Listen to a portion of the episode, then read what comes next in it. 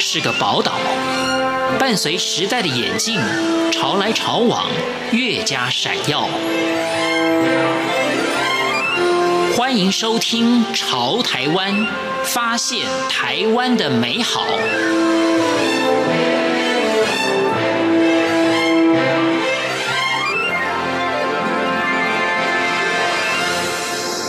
各位亲爱的听众朋友，您好，我是李正纯。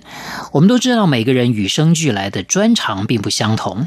可是，在我们受教育的初期，当然我们讲的就是像小学啦，或者是中学阶段，也许是为了要试探每个人的专长到底在哪里，或者是要让每个人具备各个领域的基本能力，所以我们每一种学科都要学。事实上，就因为大家的专长各有不同，在某些学科的学习上面，常常有的人会觉得非常的挫折。像数学这门科目，我相信就有比较多的人会觉得好像很难亲近、很难学习、很难理解。这到底是因为单纯的每个人的长处不同，还是说老师的教学方法也有一些可以调整的空间呢？台湾有一位数学家洪万生教授。他是台湾第一位以数学社会史取向进行研究的学者，他特别的是以数学史的研究跟数学教育的推动而闻名。那洪万生教授他发现，目前美国兴起了一种领域，叫做叙事数学，就是把数学跟文学结合在一起，让学生利用说故事去表达对某一个知识的理解。那这个方法对于学习理解有非常大的助益。世上，有许多不同的学术领域也纷纷把文学里面的故事放进来，像医学里面，医师会透过譬喻的方式来跟病人沟通，这就叫做叙事医学。而法律界，律师跟检察官面对相同的资料，更是要绞尽脑汁陈述给陪审团听，来评判谁的版本比较具有逻辑性。其实呢，这些领域都相当注重说故事的技巧。所以学习数学，如果能够有比较多元的方式，让学生做不同的尝试，可能放弃数学的人或者排斥数学的人就会少了很多了。那今天我们就来听听洪万生教授对于数学教育的推广有什么样的理念跟梦想。一开始是把数学小说归类为数学普及书籍的一种，呃，对我来讲的吸引力是它的文学的比喻，呃，可以发挥，可以帮助我们发挥一点想象力。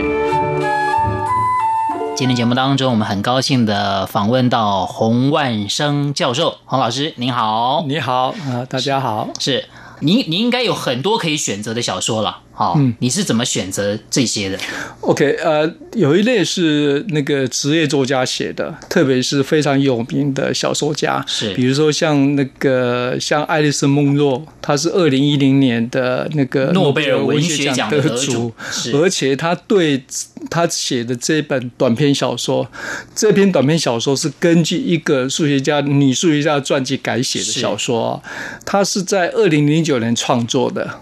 啊，他非常自豪，因为他二零一零年得到诺贝尔奖。所以显然这篇小说也发挥了某种作用。是哦，那这是职业作家。那另外就是日本的这个小川洋子写的《博士之爱算式》，那这个这个书在台湾其实卖到不行的程度，是是非常非常畅销。可是它故事就非常的温馨，对，非常的感人哈。你你不见得可以可以理解里面的一些数学，可是你就你就会被他情节所感动，对，情节所感动，或者用那么美的方式在描写数学哈。你会被他感动，被他感动哈，所以这这是职业作家写的东西。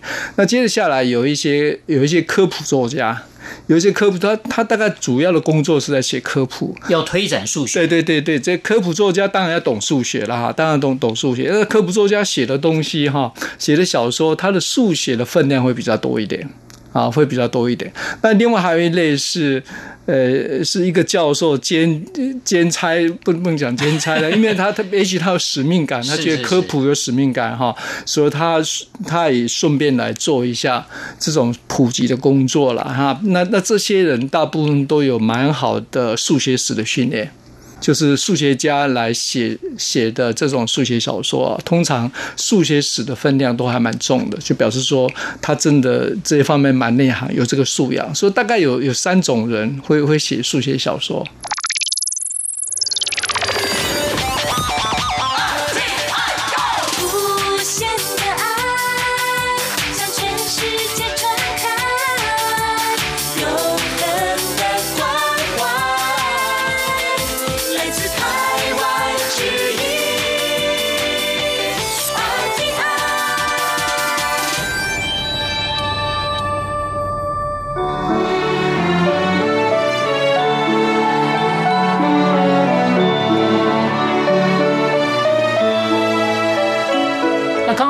提到，就是其实日本在这个数学呃上面有属于它的核算。那当然，他他们其实在这个数学的这种教育的推展上面，我们也看到从老师推荐的作品里面就看到很多元化，还有漫画专门来介绍这个数学，其实很容易让学生亲近。如果说今天我的教科书是漫画书，即便他教的是好像比较硬邦邦的原理，但是因为漫画嘛，哦，它有一些比较逗趣的情节也好，或者说是一些这种画面。可能学生就比较不会那么会排斥了啊，所以老师是不是也觉得我们的这个教科书也应该有有一些变化，在数学这部分？哦，对，因为我想我们我们这个考试文化太根深蒂固了，所以我们我们学生哈会比较。老师跟学生会比较容易区分什么叫课内书，什么叫课外书。那课外书是有空的时候才可以看啊。如果你要准备考试的时候，不可以不可以去阅读所谓课外书。那这个书就是书，哪有什么课内课外嘛？对不对？所以你这样去，你在这种情况底下，你数学知识活动所接触的面向，永远是为了考试，为了应付考试那个面向嘛。你忘了从另外的面向切入，说不定可以看到数学知识真正的趣味，而且我们。学生好像大部分都没办法去享受这种趣味了哈。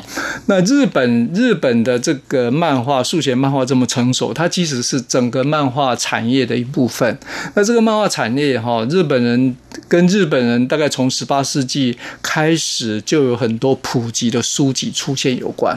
那些普及的书籍是为了教育一般的普罗大众。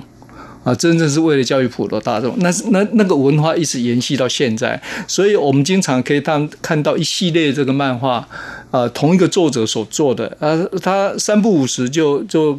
安排一个跟数学有关的一个漫画，那你会觉得说，哎，哇，这是这是非非常的令人惊艳。主要理由是因为你漫画里面可以看到它很多的分镜，它怎么去切割那个那个画面。我原来以为说啊，数学哈好像是需要写式子啊，什么有的没有的，一定不适合。可是你看了以后觉得说非常流畅，对，就表示它非常成熟。是。非常成熟，所以如果老师哈，老师不要太刻意去分所谓课内课外，至少段考结束的时候，可以可以这个邀请学生一起来来欣赏漫画、数学漫画，甚至于看数学电影，这个都是很容很对很容易鼓舞学生的一种教学策略。那我们刚刚也提到啊，这个洪老师等于说退休之后。又在学校里面兼课，现在开的是通识教育的课程，跟以前还没退休以前专门教授数学这样的方向不大一样哦。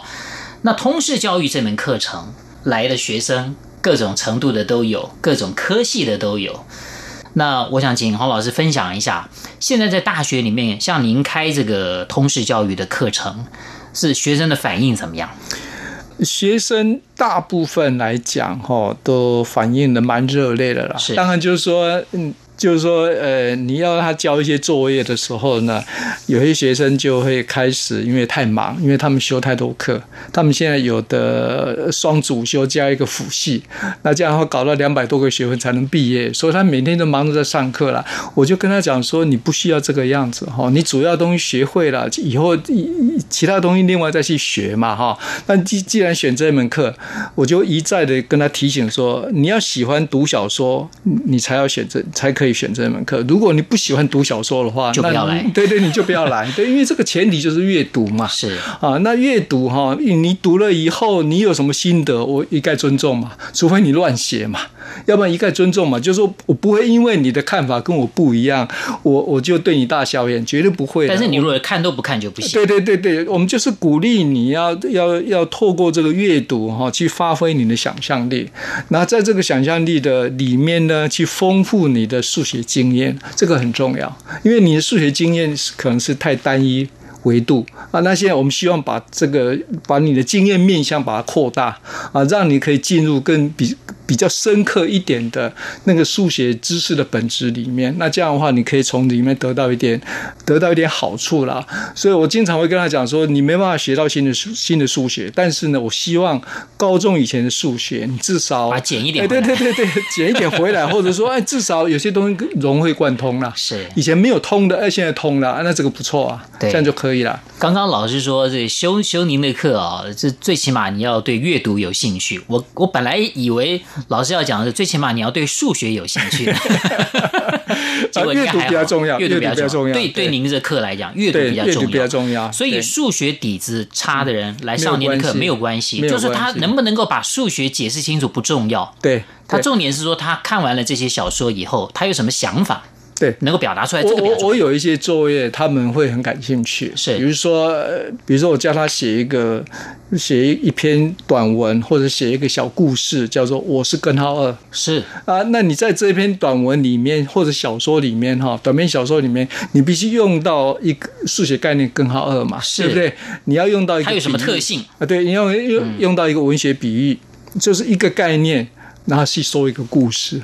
那通常学生会会去谈根号二，比如说根号二跟二有什么关系啊？根号二跟二有什么关系的时候，他就会开始想说：哎，我为了说这个故事的时候，我必须厘清，比如说根号二跟跟二的关系的时候，那这个他是从他以前的学习经验从来没有碰过的，他现在面对了，对，所以他必须想办法去弄懂。那有有很多学生就跟我讲说啊，他因为为了要要做这种作业哈，我终于搞清楚，从来没有搞清楚过的一些概概念的理解，是概概念跟概念中间的连接，他从来没有想清楚过。那这个机会他想通了。所以我刚刚在在听老师讲这个这个这个作业的时候，我就想到，如果我们以前中学的时候在学根号二，嗯。国文老师也同时出了这个作文题目，嗯哼，不是很好吗？啊，对啊，对啊，不用等到通识教育的时候再学嘛。是啊，是啊，没有错啊，没有错。如果说各科之间能够互相联系，其实各科也可以从对方那边找题材。对对对，我觉得这是一个很完美的结合啊，没有错啊。我有一个学生在在北一女教书嘛，对，他是数学老师，他找一个国文老师合作，是合作去发展一个教案，就是说如何教学生写那个数学诗。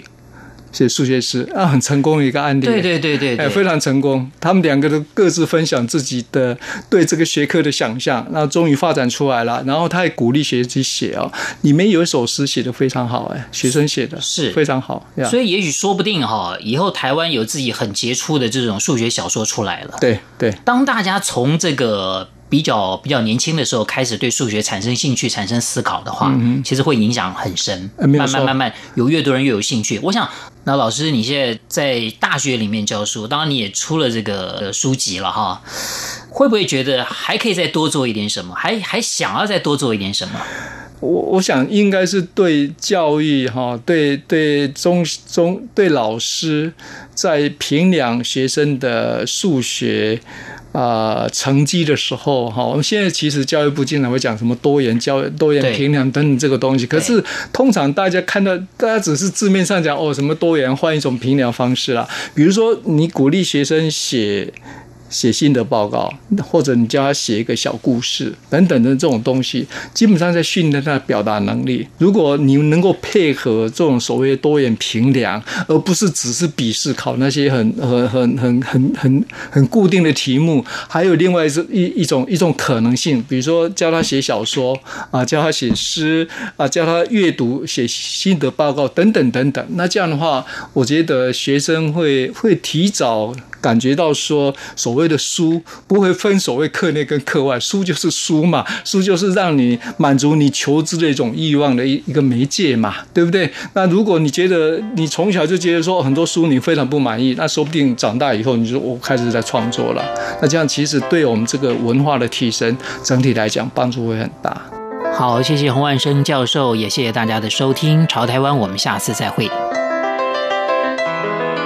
我想数学这么抽象的东西，如果你觉得说我多少有办法应用它的概念来思考的时候，碰到其他的学科，碰到其他的事情都没有数学这么抽象、这么难的时候，啊，如如果你有这种自信的话，我相信你对于呃人生处事会比较坦然一点。